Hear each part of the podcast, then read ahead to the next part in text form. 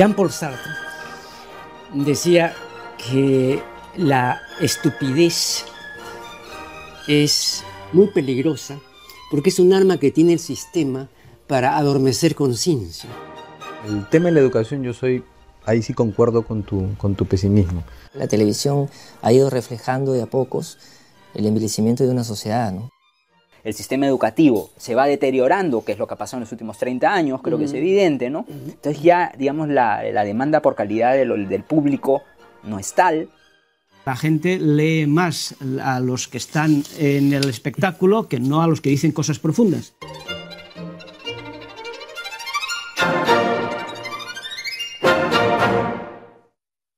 Estamos dialogando con Fernando Vivas, el crítico de televisión. Se atribuye a Hermann Göring haber dicho la siguiente barbaridad. Cada vez que oigo la palabra cultura, saco el revólver. Bueno, aquí entre los teleastas, ¿no? que es un término útil y que está bien formado. Bueno, aquí tienen los teleastas, han tenido, no, tienen también la costumbre ¿no? de balear o abalear a la cultura. ¿no?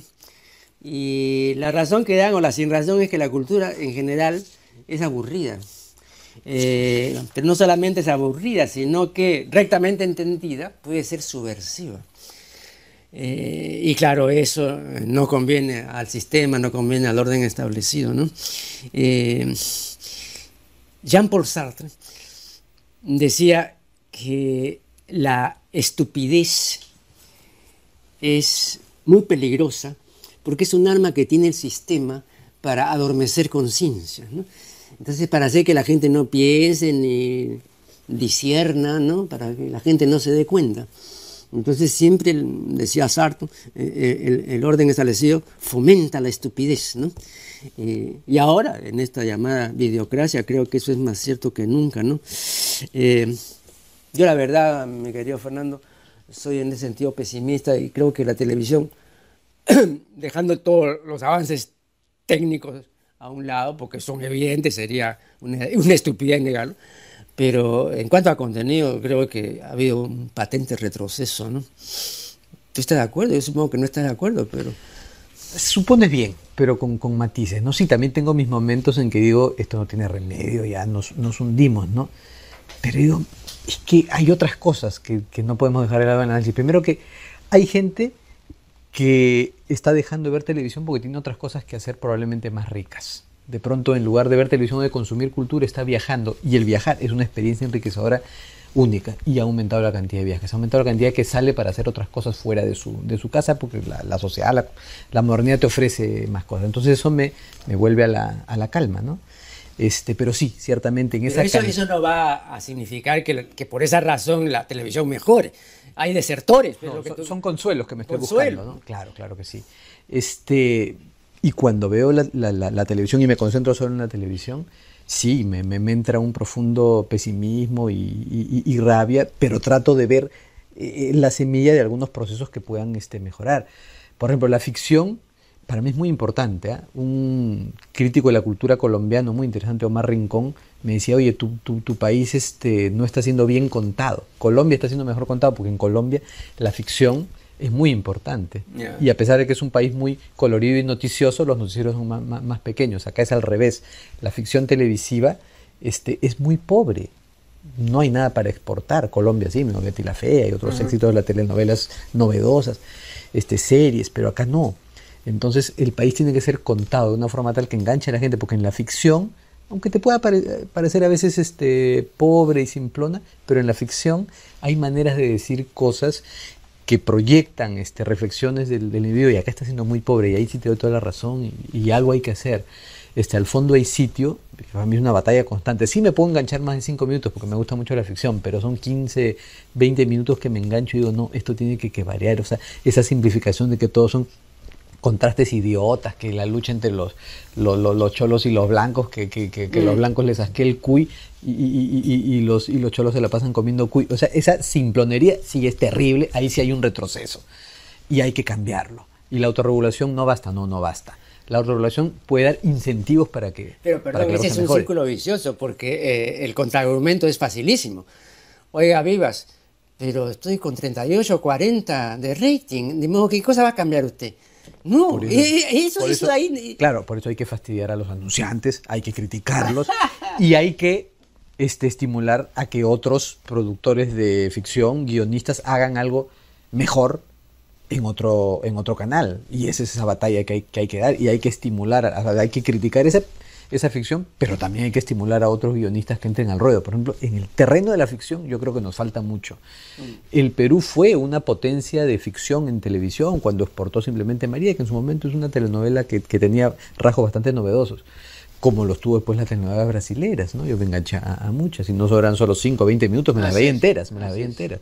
Este, entonces nos hace falta en ese terreno la ficción. Y el periodismo, como te digo, hay ahorita una sobreabundancia de, programas y hasta de canales, porque tenemos tres canales de cables noticiosos ahora, este, que tal vez tendrá que desaparecer un canal y unos cuantos programas para que mejoren este otros. ¿no? En el humor, por ejemplo, el humor, a mí me gusta, me, gusta reírme, mm. me divierto mucho con los programas de humor, pero hay unos absolutamente intragables, entonces es una pelea completa. Pero además otra cosa, yo he podido también eh, comprobar, y por simples comparaciones con épocas anteriores en que yo estaba en la televisión, igualmente haciendo programas culturales, ¿no? que el nivel del televidente, el nivel cultural ha, bajado ostensiblemente. Te voy, te voy a contar algo bien concreto. Yo hace unas pocas semanas eh, comentando eh, la biografía que escribió el doctor Sánchez de Chocano, dije que el doctor Sánchez en la biografía refiere que en la última época Chocano pasó penurias económicas, muy serias, y que entonces creyó que podía descubrir algún tesoro oculto y todo, y comenzó pues a, levantar pavimento en Chile con permiso municipal, y bueno, refiere todo eso. Eh, y luego tú sabes lo que le ocurrió a, nuestro gran poeta. y un televidente me escribe y me dice, oye, el otro día le oí hablar de este asunto de Chocano y que estuvo en, dificultades económicas y luego este, eh, usted mencionó a, un tal Sánchez. No he entendido bien, ¿quién estuvo en, en dificultades económicas? ¿Sánchez o Chocano? Y en todo caso, ¿y quién es Sánchez? Bueno, y no, no estaba bromeando. Eso, eso no hubiera, no, hubiera, no hubiera ocurrido eso hace 10 años. Pero se vio el trabajo de escribirte, pana. Sí, no, pero, pero no, pues, pero eso hace 10 años, eh, eh, eso era un, pecado mortal, ¿no? De, decir eso, ¿no? Entonces ahora no, con la mayor así tranquilidad. no, y la propia televisión este, se le ha pasado mostrando reportajes que a los chicos saliendo del colegio y que no sabían cosas elementales, pues sí que les mostraban incluso fotos de y confundían a Miguel Grau con con Mauricio Mulder. Ya, bueno. este, y no sabían quién era Irma Guzmán y todo esto, ¿no? Ahora, cuando, perdón, yo en otros, eh, eh, en otros programas he comentado esto con diferentes invitados, claro, se ha puesto sobre el tapete el hecho de que estamos en la época ¿no? Eh, de la visión, ¿no? Entonces, en relación con la lectura, ¿no es cierto? Hay, hay, una sociedad ágrafa, ¿no es cierto?, de oralidad primaria, una sociedad de la escritura, ¿no es cierto?, eh, de oralidad secundaria, y esta sociedad que es una sociedad de visión primaria y de interconexión fundamental. Entonces la lectura queda deprimida, automáticamente ahora hay menos lectura. Pero es relativo, ¿ah? porque... No, pero la gente lee menos. Yo te lo digo por los libros que yo he menos libros. No, no, pero yo he publicado... Pero lees en la pantalla... No, pero ¿qué cosa? ¿Tres letras? ¿Tres, líneas? Pero lees. No, pero, tres líneas. Pero no, eh, no, un libro, por ejemplo, yo he dicho, siempre me reía, ¿no? Mi libro titulado Lexicografía tiene el mismo número de páginas que la última edición del Catecismo de la Iglesia Católica, ¿no? Y entonces yo siempre digo, ¿no? Que ni el Catecismo ha sido leído, ni mi libro. Porque muchas veces yo he comentado cosas que están en el libro y la gente que dice que ha leído no, no, no, lo digo con ánimo de discrepar, sino de complejizar lo que estás diciendo. Es que en realidad estamos en una época que funde muchas cosas. O sea, la gente lee, pero en otros soportes y en otras dimensiones, pero la pantalla del televisor misma se va llenando de las letras que no tenía antes. Y, en el Internet tienes que leer muchas cosas, pues hasta, para usar el término alimenticias o como, como les quieras llamar. Pero, o sea, esa complejidad, esa función, esa interconexión, esa intertextualidad y todas esas palabras que buscan los, teóricos para confundirnos más, se está dando. Entonces, yo no creo que a veces cuando decimos esto es una tendencia irreversible, vamos a la baja, en realidad lo que tenemos que preguntarnos es no, la cultura se está expresando de otras formas que las que tenemos que preocuparnos, pero que tenemos que tratar de entender en qué forma. De pronto esos chicos que no saben todo lo que, lo que no saben y que debieran saber, este, está compensado con otro tipo de conocimientos que habría que explorar más, ¿no? Fíjate, yo eh, ahora prácticamente no concurro a dar conferencias en las universidades porque me ponen, y la última vez me ha ocurrido frente, digamos, a 200 muchachos que no saben nada de nada, ¿no? Entonces, para mí, con toda sinceridad lo digo, es una experiencia deprimente, porque antes yo no pretendía pues que estuviera pues, un auditorio pues realmente enterado, pero por lo menos con un cierto nivel, ¿no? Ahora veo, eh, y lo he visto dos o tres veces en diferentes universidades, eh, muchachos y muchachas que tienen 16 años y ya están cursando Derecho, ¿no? Y, y no tienen pero ni la más remota idea, pero ya están en Derecho. El doctor Ramón León, ¿no? distinguido psicólogo, dice con mucha razón, ahora es imposible no ingresar en la universidad. Antes era una proeza, ¿no? porque había muy poca vacante y tenías que forzar. Ahora es imposible que no entres. Entonces todo el mundo entra porque se han multiplicado pues, las universidades. Hay, una, hay una universidad para para cada nivel, este, para cada coeficiente intelectual. Pero no, pero este nivel no, nunca, nunca se ha dado anteriormente. Entonces tú cuando estás frente a este, a este tipo de auditorio, eh, no, no ves que, que, sea retributivo porque para comenzar no entienden. Tienen un léxico que se ha reducido, pero drásticamente. O sea, no es que... Yo, yo calculo que tienen pues 80, 100 palabras. no entienden ellos y no los entendemos nosotros. No, no, pero en este caso, pues va un señor que ya peina canas y que tiene mucho ya terreno recorrido, ¿no? Entonces se, supone que tendrán que hacer un esfuerzo. No les importa. Entonces, eh, no es que acá se trate de ser optimista o, negativista, pero esa es la realidad y esa realidad hace 20 años no existía. No, había, había, un día acá hablando con el doctor Luis Jaime Cisneros, me decía entonces, hay alrededor de 100 universidades en este país, me decía, yo cerraría 90. Las 90 cerraría, porque esas 90 son negocios, y es un tremendo negocio. ¿no? Sí, con el tema de la educación yo soy, ahí sí concuerdo con tu, con tu pesimismo, porque además muchas veces a los medios se les echa la culpa de lo que el sistema educativo tiene que, ah. que resolver.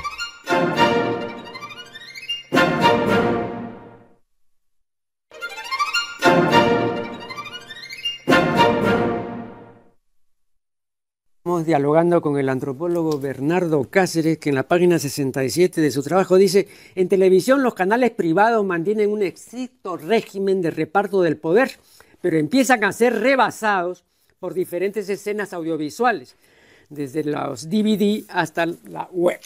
Cabría preguntarse si en un mundo cada vez más visual, la responsabilidad de las instituciones de la educación y de la cultura no es usar también esos medios masivos para una real comunicación social, con capacidad de armonizar expectativas y provocar cambios culturales. ¿no? Eh, bueno, a mí todo esto me parece eh, admisible, eh, siempre que se tenga en cuenta que este televidente de la era digital, este homo videns, como dice Sartori, de la era digital, es un nuevo tipo de, televidente, ¿no? Ese es el televidente del zapping, ¿no? Es, eh, que no se detiene ni, se concentra, ¿no? El que está siempre eh, a la busca de nuevos estímulos, ¿no? y es el que vive feliz con los cuatro ismos de la era digital el inmediatismo, el fragmentarismo, el superficialismo y el facilismo. Estos cuatro ismos no se han dado antes de la posmodernidad. Entonces, si usted pone en manos de este troglodita llamado mal, llamado Homo sapiens, estos cuatro ismos, entonces lo va a poner en un nivel de, superficialidad así, pero llamativo, ¿no? Bueno, creo que hay varias responsabilidades ahí que, que entran en juego, ¿no? Está por, por un lado está este reparto de poder entre los propietarios de los medios privados, ¿no? Entonces, este, si ellos este, lo que brindan es una oferta de esa calidad, ¿no? Con estos talk shows, con estos realities, con este tipo de entretenimiento. Pero este, perdón, pero perdón, pero perdón. Estos mismos propietarios, yo ya tengo bastantes años como para recordarlo perfectamente, y pienso, por ejemplo, en la televisión mm, de los primeros años de la década de 1960. Estamos hablando de hace medio siglo. Estos mismos propietarios, que no eran gente de la cultura, eh, sin embargo hacían programas culturales y hacían visitas a los museos y teníamos pues este, la Universidad del Aire, teníamos el programa Tempus. Y, pero estos mismos señores hicieron más adelante barbaridades. Estos mismos. Entonces, en un principio, ¿qué es lo que, hizo que hicieran eso que también hicieron? Pero inicialmente no se podía decir, no, la televisión este, es pues una vulgaridad, ¿no? no, era así. Quizá pues se tenían este, una demanda un poco más sofisticada, ¿no? Digamos, llegaban a un público menor, a, la, ¿no? a las zonas metropolitanas de las principales ciudades, un público más culto, más informado, y le daban una oferta que ese público pues este, apetecía. Cuando los medios comienzan a hacerse masivos, a llegar a todo el territorio, el sistema educativo se va deteriorando, que es lo que ha pasado en los últimos 30 años, creo que es evidente, ¿no? Entonces ya, digamos, la, demanda por calidad del público no es tal, y evidentemente si al empresario se le dan las facilidades de hacer lo que le dé la gana con los medios de comunicación, pues él va a hacer lo que menos esfuerzo le cueste y lo que mejor venda, ¿no? Entonces creo que ahí, por eso le digo que creo que hay varios factores que juegan. De repente también hay un entorno legal que debería discutirse un poco más respecto de cuál es la responsabilidad del empresario que está en medios de comunicación. ¿no? A propósito de eso, yo siempre he dicho, y ahora lo repetiré, eh, lo siguiente al respecto. Eh, hay un principio general de derecho según el cual uno puede hacer todo aquello que la ley no prohíbe. No hay ninguna ley que prohíba embrutecer a la gente. Exacto. Muy bien. Entonces, la persona que en un programa televisivo está pues esparciendo basura, eh, no está cometiendo ningún delito. Ese es el problema. Entonces cuando se dice, bueno, tiene que haber una especie de tribunal supremo de la ética que congrega espíritus electos y que puedan discernir si eso es basura o no. ¿no? Entonces ahí se están atentando contra la libertad de, expresión, etc. eso es un círculo vicioso. Sí, sí, otro abismo, ¿no? Este libertinismo de los medios de comunicación como que si tuvieran pues patente de corso para hacer lo que quieran. Pero es, que, digamos, si uno piensa que el espectro electromagnético es patrimonio de la nación, ¿no? y que se pone en concesión, se le dan permiso a estos empresarios para utilizarlo, debería dárseles pues dentro de ciertos parámetros. Es como si dijéramos vamos a poner el agua, que es un recurso público, ¿no? para que lo administren ciertas empresas privadas, no le podemos permitir pues a un empresario privado que para aumentar sus ventas pues le ponga colorantes y saborizantes al agua que de repente tienen efectos nocivos, pero que van a hacer que el público desinformado quiera comprar el agua de este distribuidor. No podríamos hacer eso, estamos atentando contra la salud de la gente. Mm. Bueno, lo mismo creo yo debería ocurrir con los flujos, con las corrientes que fluyen en el espectro electromagnético. Deberían haber ciertos parámetros de calidad, ¿no? puestos por el Estado, que es quien, quien da en concesión este, este, este espectro. En la red no hay filtros. No los hay. No hay filtros. No los hay. Es un trabajo, me imagino yo, del legislativo que habría que, que, impulsar, ¿no? que habría que promover desde las instituciones académicas, desde lo que se llama ahora la sociedad civil, qué mm. sé yo, ¿no? Hay, hay, pocas personas interesadas en el tema, pero las hay, ¿no? por ejemplo, Valdo Cresalja, que usted debe conocer, este abogado que ha escrito muchísimo, ¿no? Sobre un poco la, la responsabilidad que deben tener los empresarios de medios de comunicación y el Estado también como propietario que debe poner los medios que tiene a su disposición como medios públicos con un cierto ordenamiento eh, legal también. Recientemente estuvo acá el crítico de televisión, Fernando Vivas, y eh, él tiene una propuesta, bueno, yo me permití discrepar de esa propuesta, porque, como se lo dije, con todo respeto, me pareció patéticamente ingenua. La propuesta es la propuesta de la autorregulación, ¿no? Entonces los propietarios van a autorregularse. Y yo le digo, eso me parece tan ingenuo como decir a un rosal que no de rosas. Pues eso no, va pues a ningún sitio. Sí. Sí, me dice, pero ya lo otro sería pues introducirse, digamos, en terrenos, ¿no? Donde nos van a decir inmediatamente que estamos vulnerando la libertad de expresión, que no, no hay democracia, etc entonces, no, no, no, no, yo estoy de acuerdo con usted, me parece este ingenuo plantear eso, ¿no? Digamos, este plantear ciertas cuotas de contenidos por lo menos, ¿no? ciertas cuotas, aunque sea, ciertos horarios, ciertas cantidades de horas dedicadas a cierto tipo de temas, es algo que, digamos, tenemos el derecho de hacer, porque es nuestra propiedad el espectro electromagnético. Mm. No es que, no, digamos, no es que ellos han labrado esta beta y han creado el espectro, el espectro está ahí y es propiedad de la nación.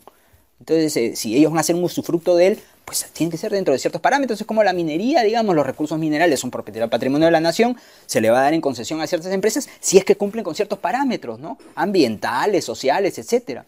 Entonces, yo creo que no es para nada una limitación de la libertad del empresario, pues poner estos, estos límites. Lo que pasa es que evidentemente no hay un interés, al parecer, entre los legisladores, ¿no? No hay un entorno que los lleve a reflexionar y crear legislación al respecto.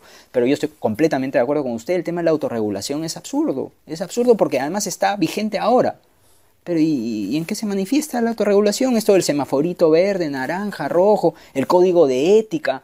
¿Cuántos canales tienen un código de ética? ¿Cuántos canales lo cumplen? Mm. ¿no? Además, eh, no tenemos ni idea, pero nosotros creemos que hay pues 5 o 7 canales. Hay 400 canales en el Perú. Y de esos 400 canales locales, regionales, ¿cuántos tienen un código de ética? ¿Quién está controlando que lo cumplan? Entonces, no, se trata de autorregulación. Yo creo que hay un rol que el Estado debe cumplir, así como hay entidades de calidad del servicio que se brinda en, telefonía, de la administración del agua, de todas las cosas que son pues, eh, bienes públicos. Tiene que haber un órgano pues, con un cierto carácter vinculante que pueda decirle al empresariado, mira, tú tienes una responsabilidad. Esa es la palabra clave, ¿no? Responsabilidad. Hasta ahora no. Pero, pero el ser humano eh, siempre ha detestado responsabilizarse. asumir, digamos, una responsabilidad frente a un hecho concreto, frente eh, a una situación determinada. Siempre ha quitado el cuerpo. ¿no? Entonces, le cuento brevísimamente, estuvo hace un año o dos aquí, un investigador que había hecho una eh, investigación importante sobre las pandillas en un sector de Lima. ¿no? Pues hay en todas partes pandillas, pero en un sector, pero un, estudio muy interesante y bien hecho.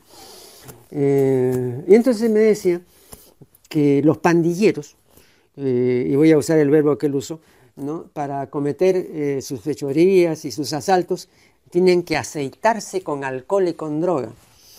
Eh, porque si no, no, no, lo van a poder hacer. Eh, entonces yo le digo, bueno, si, si, aceitan pues con, con, alcohol y con droga, ¿cómo hacen después para, para asumir la, la, comisión del mal? Porque yo digo, hay alguien que va a cometer un mal, ¿no? por lo menos pues que asuma, digamos, la responsabilidad de esa comisión, pero que después no, no se tire para atrás, ¿no? ni, ni venga con que yo no fui, ni nada, ¿no? Me dice, pero claro, pero acá hay un problema primero, el problema colectivo, ¿no? Fuente ovejuna. Ese es un primer problema. Y segundo, que esta gente, si le quita a usted la droga y le quita el alcohol, tampoco lo van a hacer. Entonces, ¿cómo? Y entonces no lo reconocen, no, no, es así. O sea que después me dice, incluso me han conversado conmigo muchos y se arrepienten de lo que han hecho. Sí, pero después que le han dado la patada. ¿sí? Ah, yo creía que ellos asumían el mal, ¿no? Y decir, bueno, sí, tú, tú has hecho esto, o has muerto a tal persona y todo, sí, pues lo he muerto. pero no me corro, ¿no? Ah, no, no es así. Entonces hay una imagen completamente también distorsionada, de, una lectura que normalmente no hacemos. Vamos a hacer aquí, eso sí, un nuevo corte y ya regresaremos.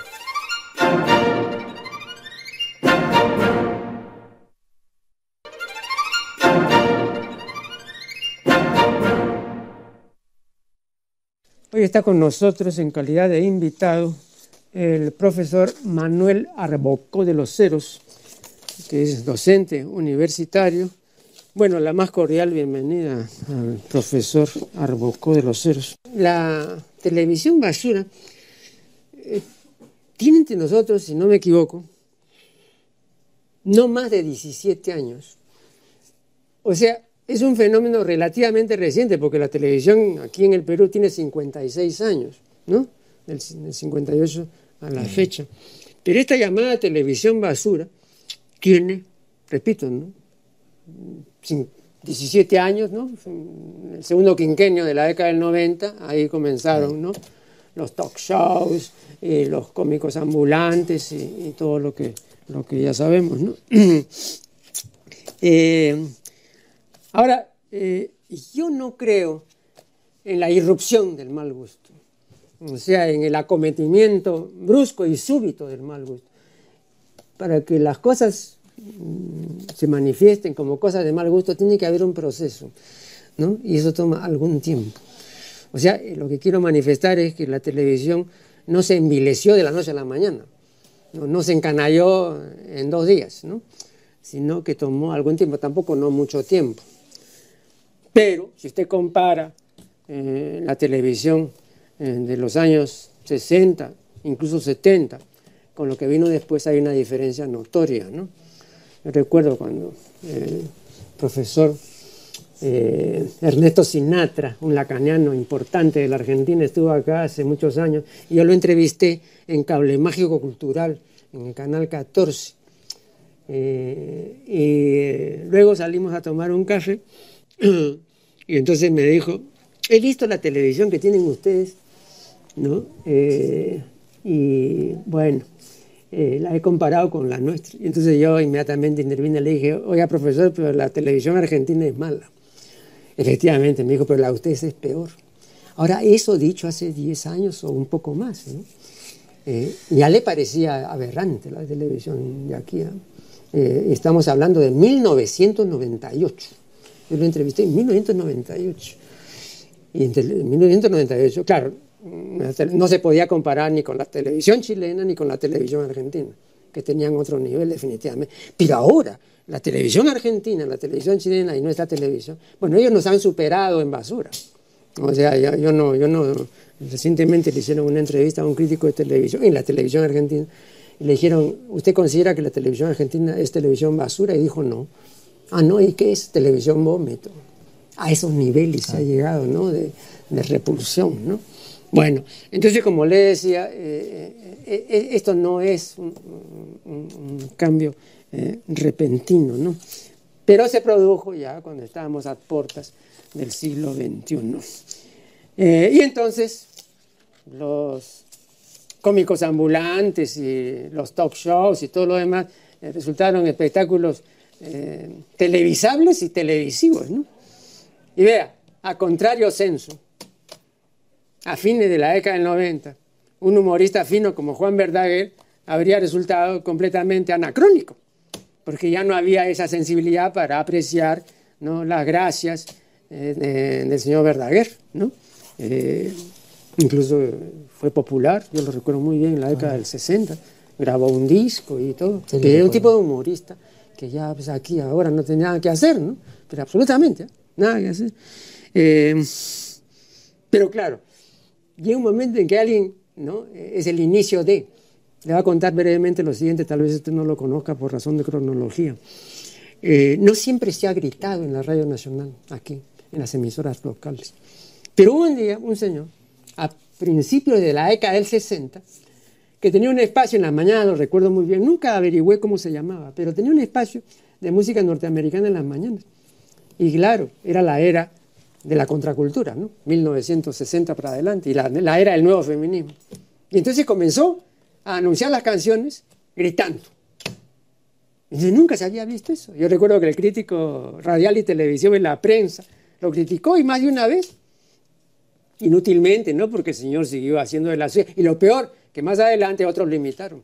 Y entonces, ¿qué ocurrió? Que muchas emisoras ya para anunciar los discos gritaban. Ese es un fenómeno que tiene 50 años, pero antes nadie gritaba.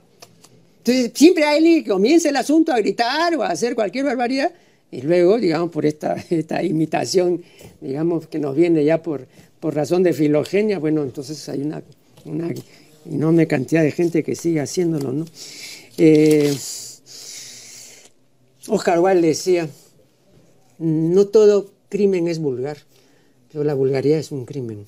Bueno, eh, ningún productor de los actuales de televisión podría repetir esto. Eh, y hoy menos que nunca, ¿no? Entonces, eh, quería, así para comenzar, ¿no? Sentar estas bases y ver si usted concuerda con lo que acabo de manifestar o discuerda. No, estoy de acuerdo. Eh, pensaba algunas cosas a partir de lo que usted decía. Por ejemplo, la televisión no se ha envilecido sola. En realidad lo que pienso es que la televisión ha ido reflejando de a pocos el envilecimiento de una sociedad, ¿no? Porque, como lo decimos en el trabajo, este fenómeno de la televisión basura, y podríamos hablar de la radio basura y de la prensa basura también, tiene alrededor de unos dos décadas, 20 años, eh, que es más o menos el tiempo en, los cual, en el cual los, especialistas, sociólogos, filósofos empiezan a hablar de la era de la posmodernidad, mm. que como usted bien sabe, tiene un cambio eh, de valores bastante marcado en relación a décadas eh, anteriores. Ahora, la televisión basura es un, un, fenómeno no solo peruano también. hoy en día se ve claramente, y están, están citados los trabajos también, como en Argentina, en Chile, en Colombia, en Italia, los trabajos de Sartori, por ejemplo, en, en Estados Unidos también, mm hay eh, una suerte de una forma de hacer televisión, porque la televisión basura no es un género. Eh, a veces se puede pensar solamente, estamos hablando de los talk shows, ¿no? los reality. Es una, una, forma de utilizar la televisión para atraer eh, audiencia, utilizando de manera exagerada, pues, o la violencia, o la vulgaridad, o el morbo.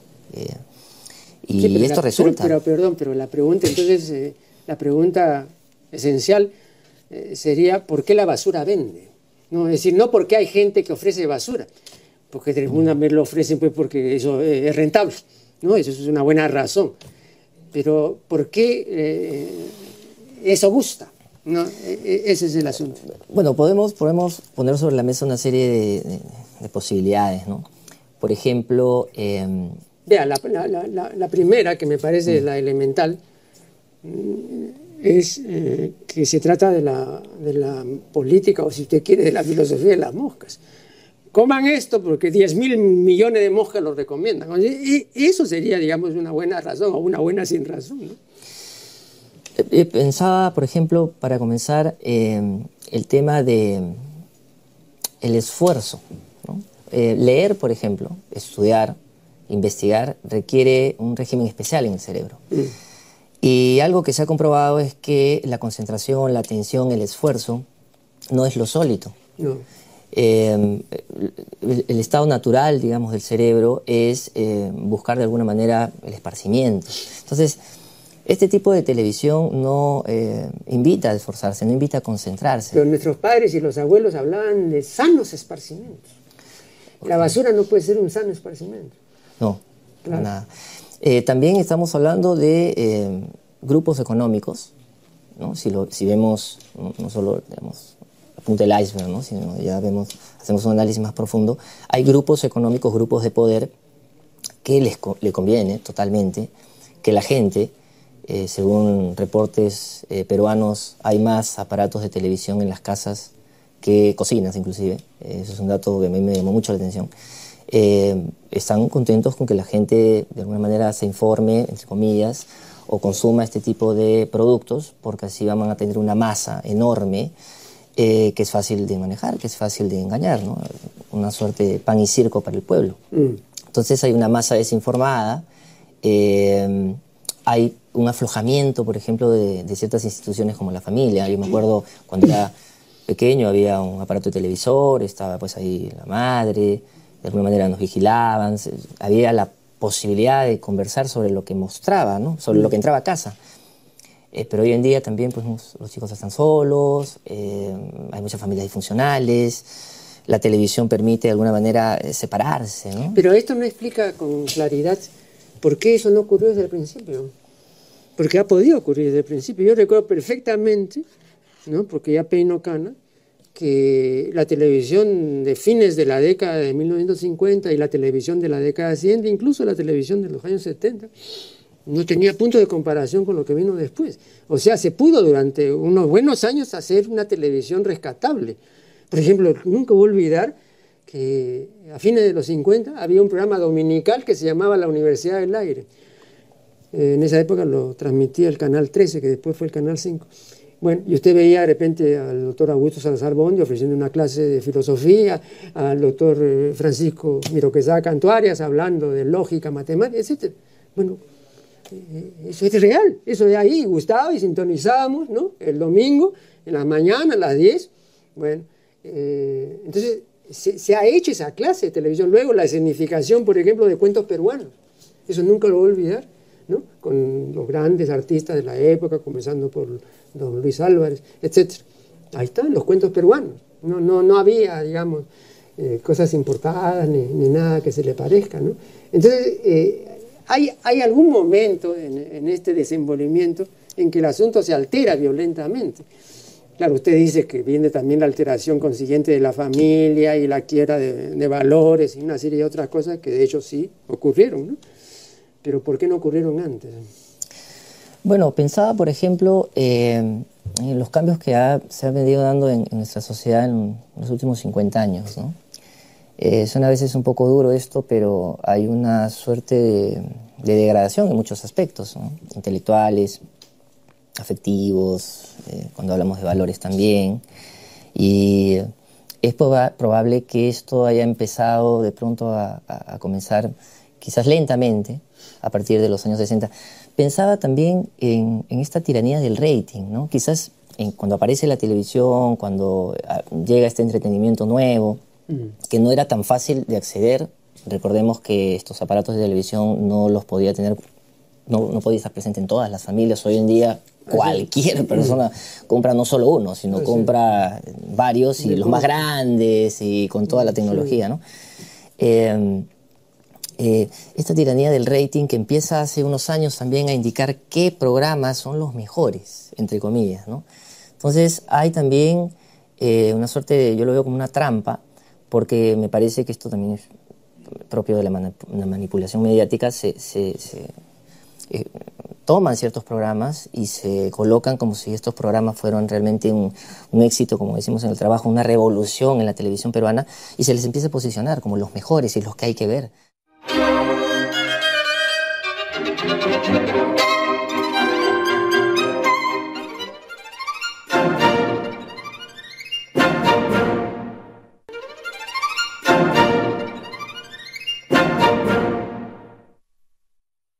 Hoy está con nosotros Juan Cantabella, escritor y periodista español y doctor en Ciencias de la Información y licenciado en Filología Hispánica. Es autor de varios libros, el último de los cuales, que ya lo mostré en su debida oportunidad, se titula La columna periodística. ¿no?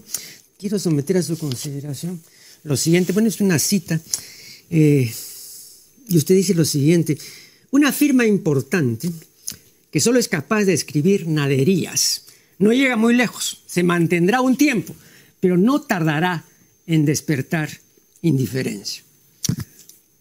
Oye usted, pero hay casos que contradicen esta opinión. Claro, son las excepciones. No, yo no diría que sean las excepciones. Vea usted, por ejemplo, el caso entre nosotros, al menos paradigmático, es el de Jaime Bailey, que desde que yo lo conozco, lo conocí a los 20 años, este, se ha dedicado a escribir naderías y ha tenido un éxito. Eh, ¿no? Pero Jaime se sitúa en la sociedad del espectáculo. Eso es otra cosa. Eso no es periodismo, eso no es literatura, eso es espectáculo. Y lo hace muy bien, como, como payaso, no sé. No, pero él eh, tiene una pretensión, yo no sé hasta qué punto, le voy a mencionar este dato. En el eh, Diccionario Panhispánico de Dudas, que es una obra académica, ¿no? está citado varias veces, señor Bailey. Un payaso no es citado en un diccionario panhispánico. ¿no? Entonces, yo, digo, ahí hay no, no un cruce tal vez. No, yo pienso que aunque le citen, eso no significa que le están apoyando. Pero le voy a decir otra cosa, vea, este rechazo ¿no? Eh, de las naderías, eh, no sé, eh, no, no, no, no es extenso. A mí me parece particular y circunscrito. Le voy a contar lo siguiente, que tal vez sin duda usted sabe. ¿no? Recuerda este propósito que un día preguntaron a Julio Caro Baroja por qué no escribía en El País. Y él dijo, hombre, no puedo escribir ahí porque escribe umbral. Bueno, ¿y qué cosa? ¿No le gusta un tal? No, es que no me guste, sino que se trata de un idiota. Yo no puedo estar junto a un idiota. Ese es un rechazo particular, ¿no? Por eso le digo yo... Eh, eh, Marco Aurelio, si, si, no, si no quisiéramos relacionarnos con ningún idiota, no saldríamos a la calle. Mm. Eh, no tenemos más remedio. Los idiotas existen y, no hay que matarlos, hay que dejarlos vivir. Y no tenemos más remedio que convivir con ellos. es lícito que Caro Baroja no quiera escribir en el mismo periódico y, está, y es muy libre de hacerlo. Ahora bien, eh, si va a otro periódico se encontrará con otro idiota. Seguro. No, pero lo que quiero decir es que el disgusto de Caro Baroj, en este caso que recién expuesto, ¿no? es el gusto de muchísima gente, ¿no? Porque el umbral, era muy leído. A eso me refiero, ¿no? O sea, no era muy leído. Claro, igual que lo de Bailey también, ¿no? O sea, no, es que no tengan lectoría. Sí, porque la gente lee más a los que están en el espectáculo que no a los que dicen cosas profundas. Y Caro Baroja diría cosas profundas y sería mucho menos leído que Umbral que decía naderías. Mm. Bueno, eh, hay un célebre historiador británico del siglo XIX, Thomas Carlyle, que entre otras cosas se distinguió por sus eh, estudios acerca de la figura del héroe. Eh, y él decía que en su dilatada existencia, que murió octogenario, no había visto en ningún caso, en ningún diario, una noticia importante. Bueno, esto dicho por Carlyle ya nos deja pensativos. Yo creo ¿no? que lo, dijo en calidad de butat o salida, ¿no? Eh, para significar el hecho incontrovertible de la importancia de lo inesencial. Hay mucha hojarasca, hay mucho bagazo, hay mucha nadería en la prensa escrita. Y es eso lo que atrae. Porque cuando uno pide, hombre, artículos interesantes, eh, que, desenvuelvan temas, etcétera, y todo, bueno, esos son los menos, pues, ¿no? Eh, entonces, eh, esto también explicaría juicio, por ejemplo, tajantes. A mí siempre me ha sorprendido, sin duda también a usted, que una persona tan culta y tan inteligente como don Marcelino Menéndez y Pelayo tuviese la opinión que tenían los periodistas. ¿no? Aquí entre nosotros, un ideólogo como Manuel González Prada decía, la expresión periodista venal es una redundancia, etc. Entonces podrían mencionar una serie de personas que, bueno, hay que tomarlas en cuenta, que no son pues cualquier persona, que, han mirado muy mal a los periodistas. Las palabras de Marcelino Menéndez Pelayo, un hombre cultísimo y un hombre preparadísimo y con una obra eh, considerable, son realmente destructoras, mm. porque lo que decía de los periodistas era algo así como era como que nosotros éramos una eh, infame canalla. Exacto. Eh, eran unos términos muy fuertes. Yo creo que excesivos. Las cosas yo creo que hay que situarlas en un terreno medio y no somos ni lo que nosotros nos creemos, ni lo que creen nuestros enemigos. En realidad somos, pues bueno, personas que intentamos hacer lo mejor posible las cosas y unas veces nos salen bien y, muchas veces nos salen mal. Pero también les pasa a los médicos y también les pasa a los abogados y también les pasa pues a las vedettes de teatro. Bueno, perdón, en el caso de, los, en el caso de los médicos, el caso de los médicos, eh, digamos la estimación que hoy se profesa a los médicos es muy reciente. Yo eh, leía en el libro que tiene un excelente título que se titula esta obra de José Luis de, Villalonga, eh, La nostalgia es un error. Y, él dice, y él dice pues, que al médico en su tiempo, ¿no es cierto?, le pagaba el criado ¿no? y lo hacía salir por la puerta falsa. Ese era el médico. Y aquí pues había dos condiciones para ser médico en el siglo XIX, querer serlo y ser negro.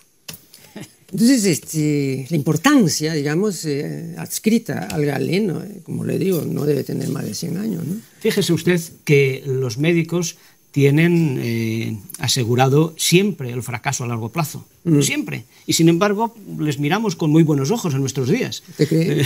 pues mire, sí, en líneas generales sí, en mm. nuestros días. Mm. Efectivamente, yo comparto su idea de que en los siglos pasados las cosas no eran así. y cirujano era el barbero. El barbero era el cirujano, el que extraía las muelas el que abría y el que sacaba. Ya me dirá usted con qué garantía de éxito. Mm. Muy poca. Rousseau decía que mm, cuando estuviesen las últimas llamasen al médico, porque él no quería sufrir, entonces con la presencia del médico iba a acelerar el trámite, iba a morir pronto. ¿no?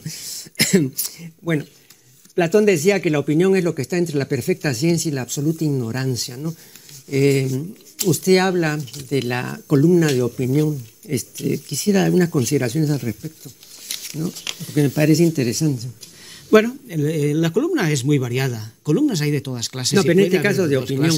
La columna de opinión es lo que más abunda porque es lo más cómodo expresar opiniones por parte de algunos sujetos, algunos compañeros, eh, pues les resulta muy fácil, dicen lo, dicen lo primero que se les ocurre. Naturalmente, entre los que opinan en, columnas, los hay muy inteligentes y los hay mm, que dicen naderías, como hemos dicho antes. Eh, y yo mm, me gustaría que los lectores se inclinaran por los que dicen cosas inteligentes. No siempre ocurre así, ni mucho menos. Y por lo tanto es una situación un poco lastimosa en muchas ocasiones. Eh, se ha dicho y repetido que la verdadera reina de los medios de comunicación social o de los medios de comunicación masiva es la publicidad. Y efectivamente es así. Em, le voy a contar una anécdota al respecto. Hace más de 30 años, em, cuando acababa de publicarse, eh, o estaba por publicarse eh, el primer número del diario La República, el director Guillermo Thorndike ¿no? congregó a una serie de intelectuales y, y gente, digamos, que tenía el oficio del pensamiento. Eh, y dio a cada cual, digamos, la posibilidad de escribir un artículo semanal. Entonces recuerdo que estaba ahí, entre otros, el cineasta Armando Robles, el psicólogo Leopoldo Quiapo, que después se convirtió en el primer especialista en el Alighieri, y eh, el que habla. Y en una ocasión, y esto se lo digo así de primerísima mano porque yo estuve presente, en una ocasión el doctor Quiapo presentó un artículo a la consideración del director acerca de un programa infantil del Canal 4 y criticaba el programa. Entonces le dijo, quiero que lo leas a ver qué te parece. Entonces el director leyó el artículo y le dijo, bueno, me parece muy bien, pero no lo voy a publicar. Pero ¿por qué si te parece bien? Por una razón muy sencilla. Aquí criticas al Canal 4. Yo te pago 500 soles por el artículo. Y el Canal 4 todas las semanas publica un aviso de página entera y me paga 50 mil. Entonces yo tengo que elegir. Yo elijo al Canal 4. Ah, muy bien, le dijo. Y entonces yo elijo renunciar inmediatamente y renuncio. No, porque en ese sentido Capo era muy consecuente. Bueno, ese es el poder de la publicidad. Y eso ocurre en todos los diarios. Ahora, no sé en qué medida usted, que es un estudioso del punto, ocurría también así, con esa fuerza antes. Vamos a ver, eh, muchas veces decimos que una noticia es aquel texto que se mete entre dos avisos. Eh, como definición. Como... Entonces eso quiere decir que la importancia de la página pues, es escasa para la noticia. En realidad pues, damos un producto que está muy marcado por esos avisos, por esa publicidad. Eh, usted me dice, ¿qué ocurría antes? Bueno, hay muchos antes, ¿no? Eh, Digamos, hace 50 años. La publicidad ha ido tomando poder, ha ido tomando poder y cada vez se ha apoderado de más presencia, de más fuerza. Eh, últimamente, por lo menos entre nosotros, la publicidad ha decaído. Ha decaído, hay menos publicidad y por eso no hay por eso hay crisis en los periódicos españoles. Por eso han despedido a miles de periodistas, porque no eh, es posible sacar periódicos con tantas páginas o con tantas cabeceras, no existiendo la publicidad. Así que tendríamos que ver lo positivo y, ver también lo negativo. Lo negativo es que la publicidad nos impone un ritmo, nos impone una dirección. Hay grandes empresas que se anuncian en los periódicos contra las cuales no verá usted que se diga nada periódicos. Eh, y por otra parte, por otra parte, la publicidad nos ayuda a salir adelante. y cuando no hay publicidad, no salimos adelante.